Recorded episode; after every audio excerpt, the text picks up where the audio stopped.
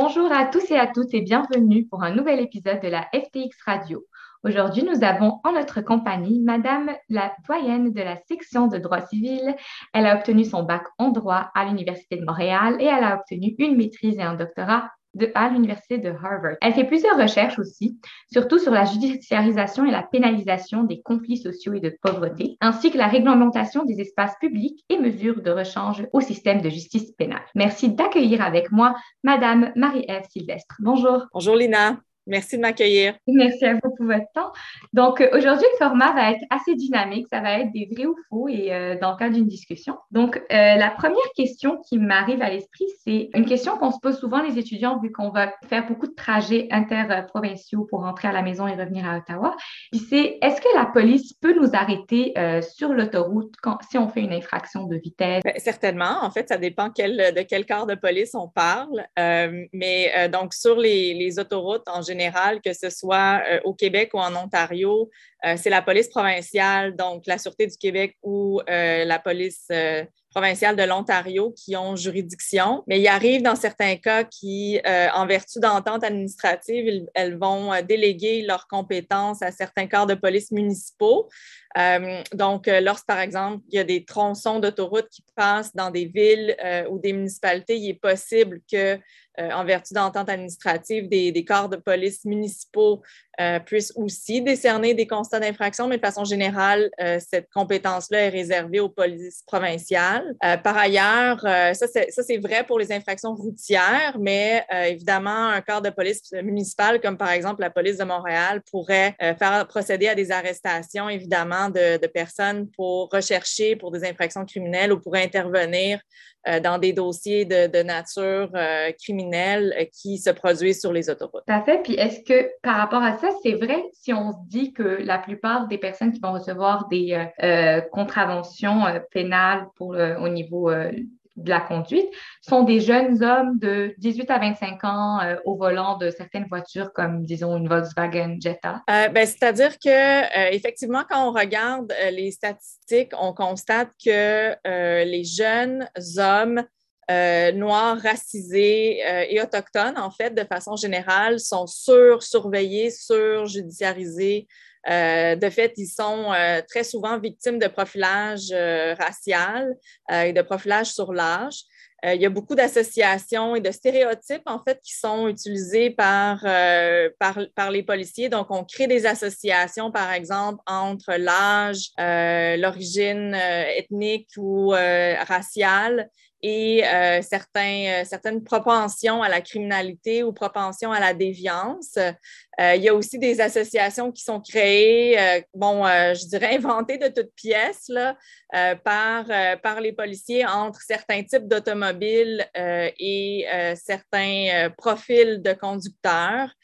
donc, par exemple, bon, moi j'ai déjà entendu des policiers dire que certains euh, véhicules euh, VUS, par exemple, euh, bon, Dodge Durango, des Yukon GMC, des, gros véhicules VUS sont dans leur tête associés à des profils criminels. Il y a aussi, bien sûr, des, des, des préjugés, des stéréotypes contre des personnes racisées, des personnes noires qui conduisent des véhicules de luxe. Euh, où les, policiers, de façon complètement discriminatoire, euh, jugent que ces personnes-là euh, ont soit, ou disons, suspectent que ces personnes-là aient volé ces véhicules-là ou n'ont pas le droit de, conduire. donc, la, jurisprudence, en fait, et les témoignages de ces communautés-là euh, nous, nous, révèle que euh, ces personnes-là sont très susceptibles de se faire interpeller constamment en raison de l'application de ces préjugés, de ces stéréotypes-là. Donc, je dirais qu'effectivement, il y a des gens qui sont beaucoup plus susceptibles d'être arrêtés que d'autres. Et c'est vrai de dire que les jeunes hommes, et je dirais les jeunes hommes racisés, les jeunes hommes noirs en particulier, euh, vont être très souvent interceptés à tort et de façon discriminatoire sur les Ça serait complètement dire comme de confirmer en fait les dires de quelqu'un de célèbre au Québec qui a dit euh, à la télévision nationale qu'il n'y avait pas de racisme systémique au Québec. non, mais tout à fait. Donc, euh, moi, je, je suis d'avis que, que le racisme systémique existe au Québec comme ailleurs. Euh, donc, ce n'est pas, pas propre au Québec, mais le Québec ne fait pas exception non plus à ce chapitre-là. Euh, et je pense qu'il y, a eu beaucoup de polémiques et beaucoup de discussions entourant l'utilisation du terme systémique. Et je pense que c'est une très mauvaise compréhension euh, du racisme et euh, de la discrimination que de penser qu'elle n'est pas systémique. Donc, de penser, en fait, il y a, eu une, disons, un amalgame qui a été fait de façon très volontaire par certaines personnes en autorité entre le mot systémique et systématique. Euh, donc, euh, évidemment, faux de croire que de façon systématique, on va euh, discriminer certaines personnes, mais de dire que le racisme systémique existe dans toutes les, les sphères d'activité de la société, je pense que c'est un fait. Ce n'est pas, à mon avis, sujet à discussion. Il y a énormément de recherches de littérature qui démontrent qu'il y a une surreprésentation, une surjudiciarisation, en tout cas en matière pénale, certainement, euh, de, personnes noires, racisées et autochtones.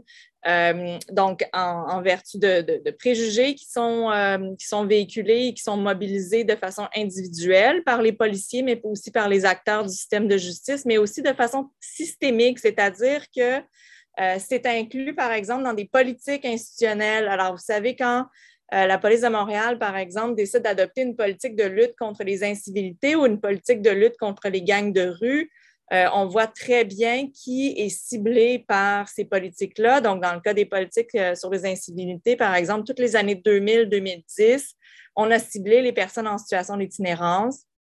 On a ciblé les jeunes, euh, souvent racisés dans certains quartiers de Montréal qui se réunissaient dans des parcs, dans les espaces publics.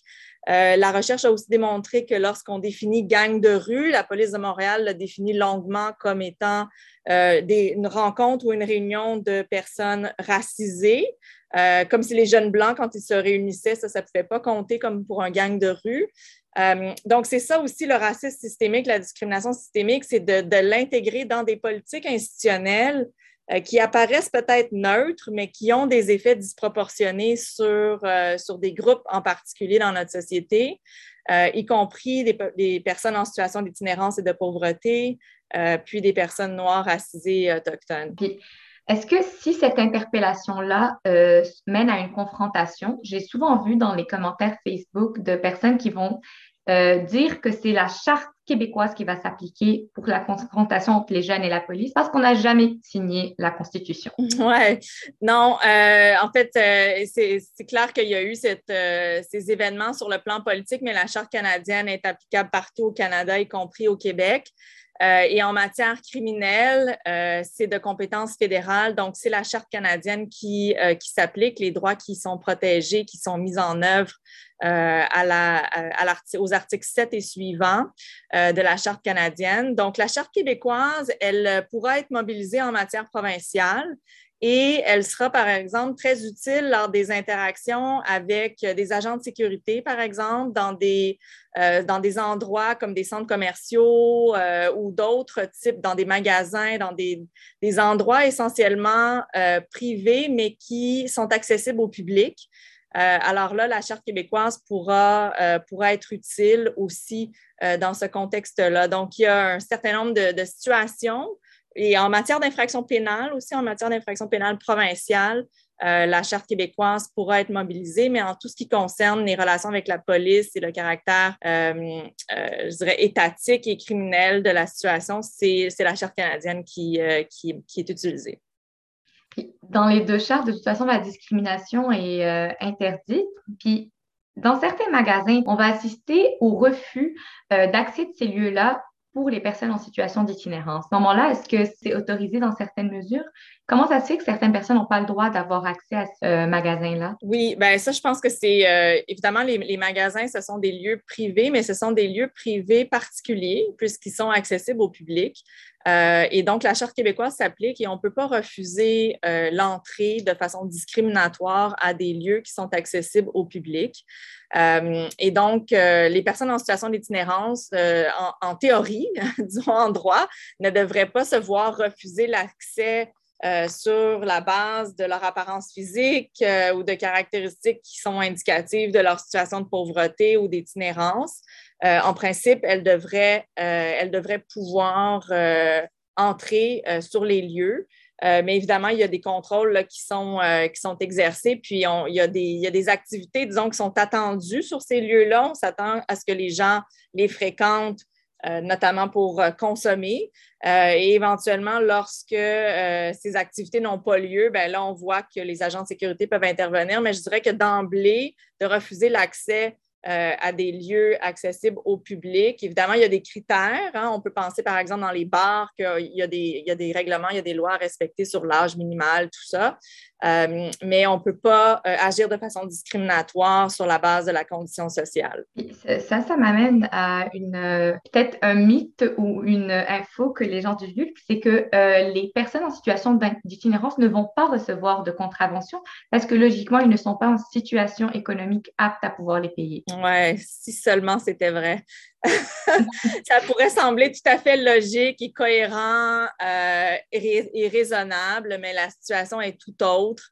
Euh, on fait euh, nos études à la professeure Céline Bello et moi depuis plus de 15 ans démontrent que les personnes en situation d'itinérance reçoivent non seulement des constats d'infraction, même si elles sont incapables de les payer, mais qu'elles en reçoivent beaucoup plus que la vaste majorité euh, des personnes qui fréquentent les espaces publics. Euh, elles en reçoivent pour, euh, les, disons que les, motifs principaux pour lesquels elles se voient remettre des constats d'infraction, c'est la consommation d'alcool en public, l'ébriété publique, mendier, mais aussi insulter, injurier un agent de la paix dans certaines villes du Québec. C'est une, une infraction qui est beaucoup utilisée.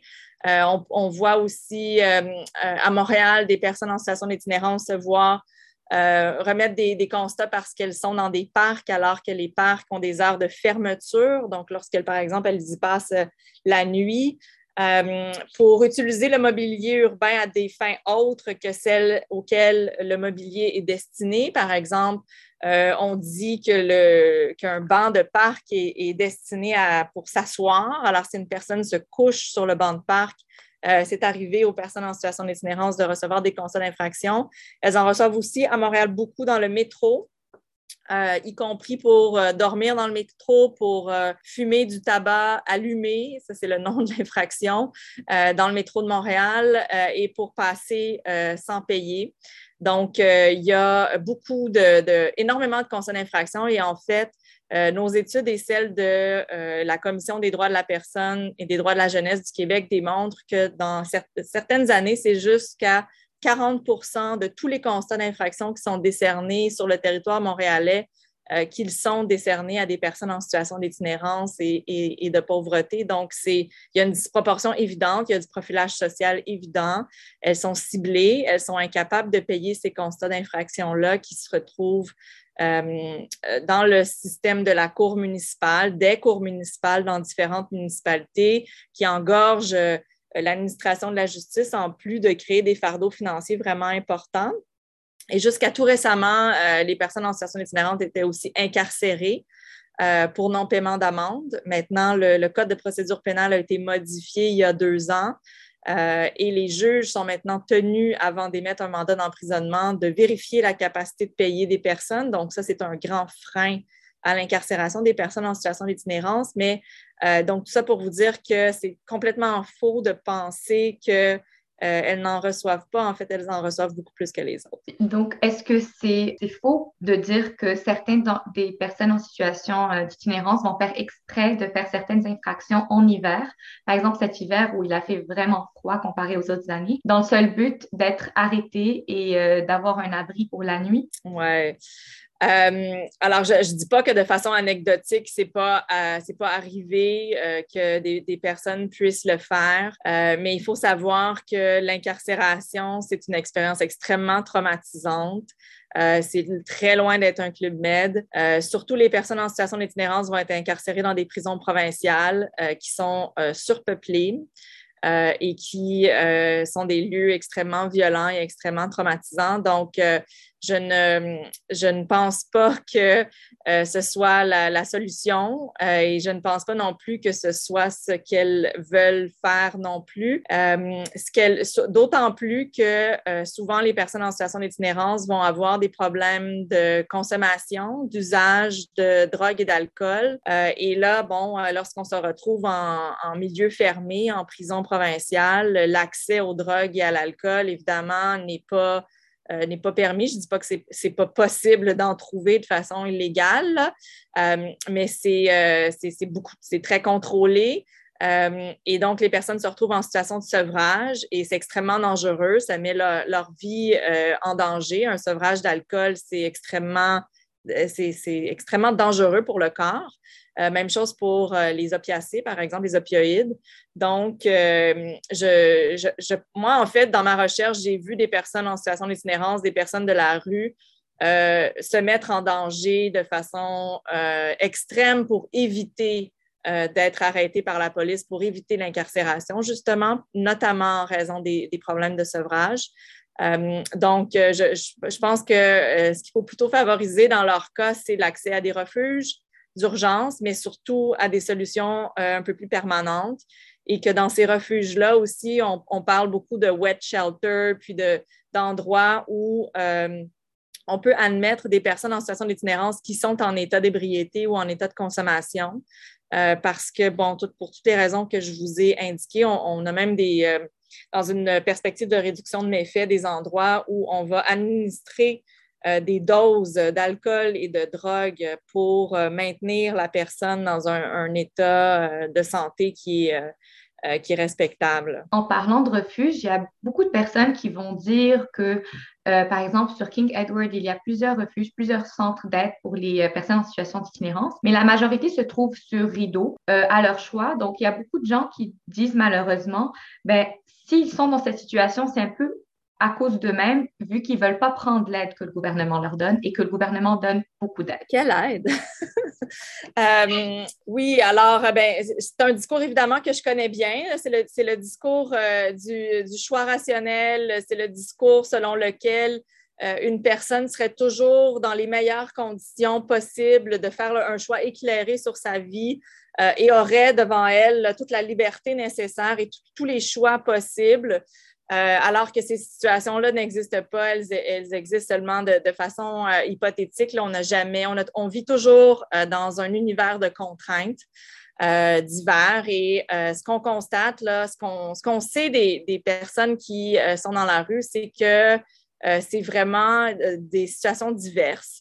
et que ça pourrait tous nous arriver un jour. On est, tous à risque d'être en situation d'itinérance.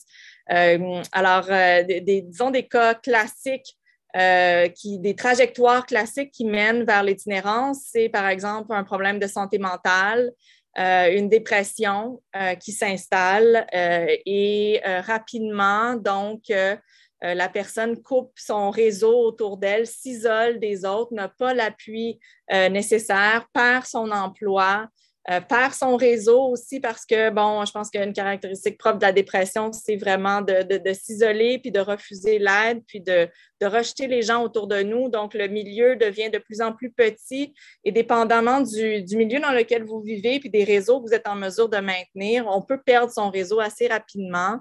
Euh, et là, euh, les choses dégringolent et on, peut se retrouver dans la rue.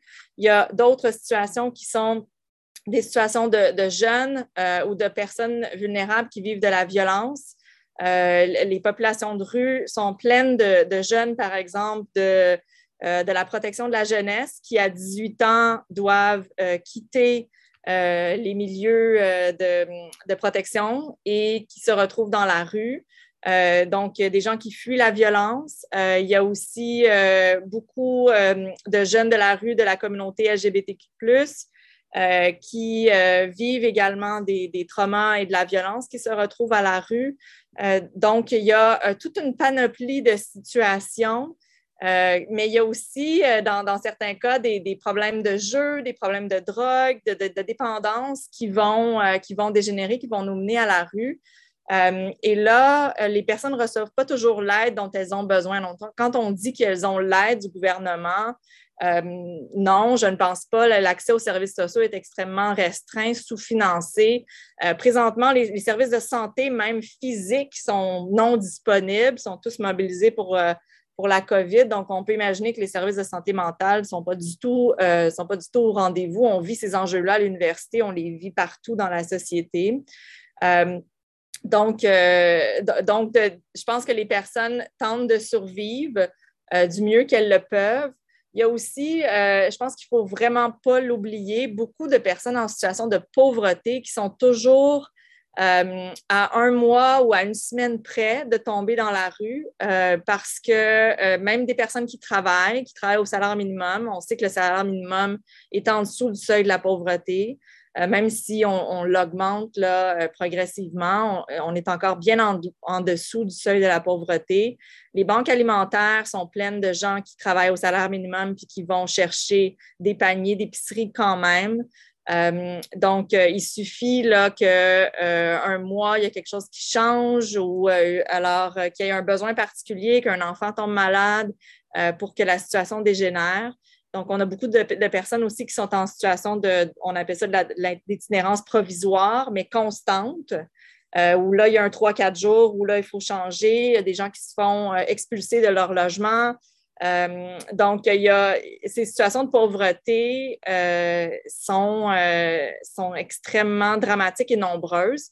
Et, donc, de, de, dire que c'est parce que les gens ne s'aident pas, je trouve que c'est, c'est, parler d'une position de privilège là, qui ne me semble pas prendre en compte la réalité. Donc, par rapport à toutes ces personnes-là euh, qui ont des, euh, des euh, modes de vie différents de ces personnes qui, ont, qui sont un peu privilégiées, et est-ce que toutes ces personnes-là vivent les mesures sanitaires du gouvernement de la même manière? Oui, ben non, justement. alors, et ça, je pense que ça a été dit à, quelques reprises dans les médias, par contre, peut-être pas, peut-être pas suffisamment.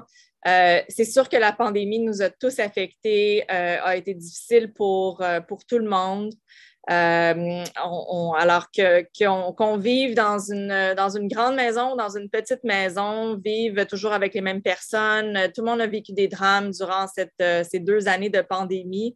Mais évidemment, c'est d'autant plus accentué dans le cas de personnes qui vivent dans des petits logements, euh, qui n'ont pas d'accès, euh, disons, au confort d'un chalet la fin de semaine ou d'une cour arrière euh, et qui vivent, bon, avec suffisamment d'espace dans leur maison pour, pour répondre à leurs besoins et à ceux de leur famille. donc, c'est encore une fois la loi sur la santé publique qui a permis aux policiers de, de faire la mise en œuvre des mesures sanitaires dans les derniers mois. On peut penser à la première vague lorsque l'accès au parc était interdit. Alors, les personnes qui ont, qui ont reçu des constats d'infraction, euh, ce sont euh, beaucoup, encore une fois, des, populations en situation d'itinérance ou des gens qui vivaient dans de très petits logements et qui, pour des raisons euh, évidentes, avaient besoin de fréquenter des espaces publics, ne serait-ce que pour leur santé mentale, puis pour ne pas être toujours à l'étroit, parfois pour fuir la violence aussi. donc, ce qu'on a vu, les études qui, qui sont sorties et d'autres vont suivre bientôt, euh, c'est encore une fois ces personnes-là qui ont été euh, les plus affectées par euh, la mise en œuvre des mesures sanitaires, par les constats d'infraction qui ont été décernés par les policiers.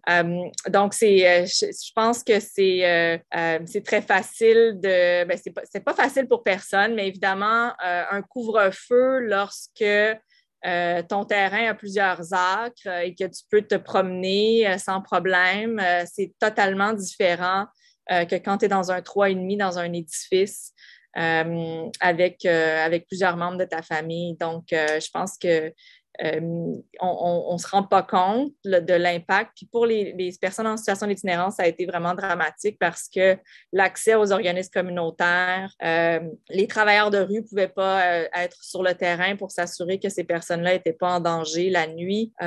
donc, l'accès aux centres de supervision, d'injection supervisée, pardon, euh, était euh, plus difficile aussi. Donc, euh, plus évidemment, moins on a de, confort puis de mesures de protection dans nos vies, plus on est à risque lorsque ces mesures-là sont imposées. Merci beaucoup pour toutes ces clarifications. Et là, ça m'amène au cours de pénal dont vous êtes familière et moi aussi. Donc, Par rapport à ce cours-là, on voulait faire des ressemblances avec les films. Puis pour ces questions-là, ça a été des questions qui ont été retirées d'un sondage sur Instagram euh, euh, de la page. Donc, c'est la plupart euh, de ces questions, de ces éléments, c'est des étudiants trop peu. Dans les films, on peut voir que des fois, si les policiers ne lisent pas les droits constitutionnels, tout le procès peut tomber à l'eau et donc on abandonne les poursuites. Est-ce que ça, c'est un mythe ou une réalité? Non, c'est vrai. Euh, c'est-à-dire que les, droits constitutionnels, par exemple, de, dire le motif pour lequel on, procède à une arrestation, de, permettre aux personnes de consulter un avocat, ce sont des droits fondamentaux extrêmement importants.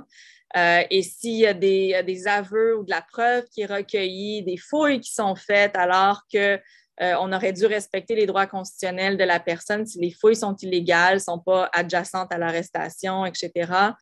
c'est tout à fait vrai euh, qu'il y a des procès qui peuvent tomber. Euh, il, faut voir que dans ces cas-là, on juge que la violation des droits fondamentaux est tellement grave que euh, ça déconsidère le système de justice dans son ensemble et qu'on a davantage et qu'on a avantage à faire les choses correctement. et les policiers ont suffisamment de pouvoir pour pouvoir faire ce qu'ils ont à faire en respectant le cadre législatif et constitutionnel. Donc, euh, il n'y a, pas de, crainte à avoir. Il suffit de, pouvoir apprendre à bien travailler. Puis, je pense qu'au fil des ans, les policiers ont suffisamment eu ce genre d'avertissement par les tribunaux qui fait en sorte qu'ils euh, ont changé leur façon de faire pour respecter plus, disons, les droits fondamentaux. Là. Je ne dis pas que c'est fait dans tous les cas, euh, mais ces signaux-là sont envoyés de façon régulière par les tribunaux par rapport aux policiers puis les tribunaux, euh, dans plusieurs films, euh, on va assister à un des personnages qui va euh, collaborer avec la police dans le but de avoir une peine allégée. est-ce que c'est vraiment le cas? Est-ce que si on collabore, on a systématiquement une peine qui est allégée ou il y a d'autres critères à remplir, bien sûr? Non, je pense que hum, effectivement, c'est vrai de dire qu'il y a des gens qui collaborent avec la police, puis il y a des gens qui, euh, sont qui deviennent des informateurs, euh, à qui on va euh, donner des nouvelles identités dans certains cas. et c'est vrai que la collaboration avec les policiers fait partie de est un des, critères ou un des facteurs, je dirais, au niveau de la détermination de la peine.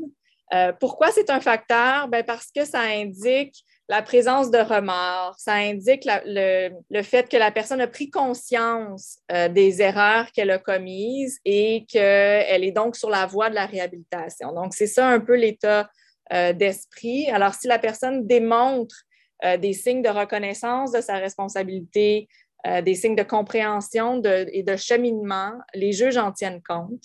Mais de là à dire que les gens ne sont pas punis pour les infractions qu'ils ou elles commettent, euh, je pense que là, ce serait, complètement exagéré euh, d'aller dans ce sens-là. Mais les juges peuvent en tenir compte au, moment de déterminer la peine, c'est vrai. Par rapport au procès puis euh, la peine, il y a une série canadienne qui s'appelle Le Mobile du crime. c'est une série de Vancouver. Et dans cette série, on cherche les mobiles de crime partout. Donc, est-ce que même dans la vraie vie, le mobile du crime est extrêmement important? Ben, C'est-à-dire que, euh, comme tous les étudiants de, droit pénal de première année savent, euh, le mobile n'est pas un élément essentiel euh, à démontrer pour se décharger du fardeau de, preuve de la couronne au moment d'établir la culpabilité. donc, on sait qu'on n'a qu'à établir l'identité, l'actus reus, la mens rea, et on peut euh, procéder, donc euh, on, se décharge de notre fardeau de preuve.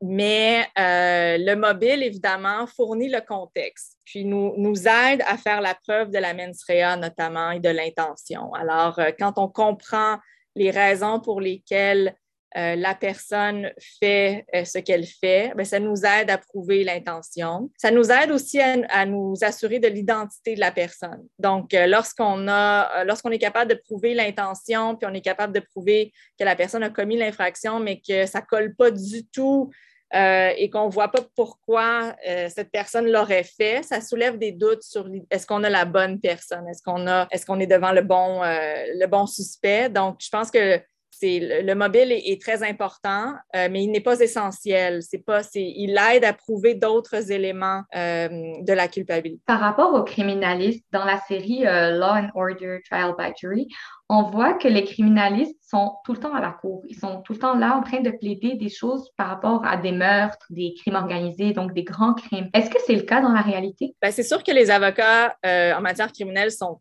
très souvent à la cour. Euh, ça, c'est vrai.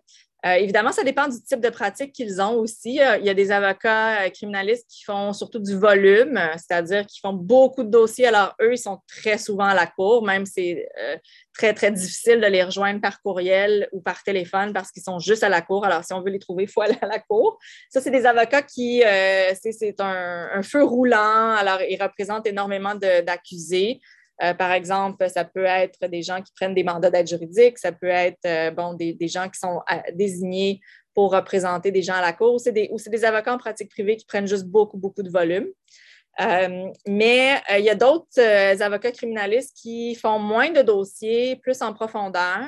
donc, ceux-là, déjà, on va les voir un peu moins à la cour. On va les voir seulement lorsqu'ils ont des procès ou des, des comparutions, des, des, procédures en particulier. Donc, ça, c'est un autre type de pratique aussi il y a des avocats qui font, par exemple, plus des appels. Euh, ça, c'est une, pratique euh, un peu nichée, là, si on veut, en matière criminelle. Mais au niveau du type d'infraction qui se retrouve devant les tribunaux, ça, évidemment, aux États-Unis, la situation est un peu différente, c'est vrai. Euh, donc, toutes ces séries américaines là, qui, euh, qui montrent euh, un très grand nombre d'homicides. il y a plus d'homicides aux États-Unis qu'il y en a au Canada, certainement, mais même aux États-Unis, je vous dirais que la vaste majorité des infractions criminelles qui sont commises et qui sont présentées devant les tribunaux à tous les jours, ce sont des infractions plutôt mineures.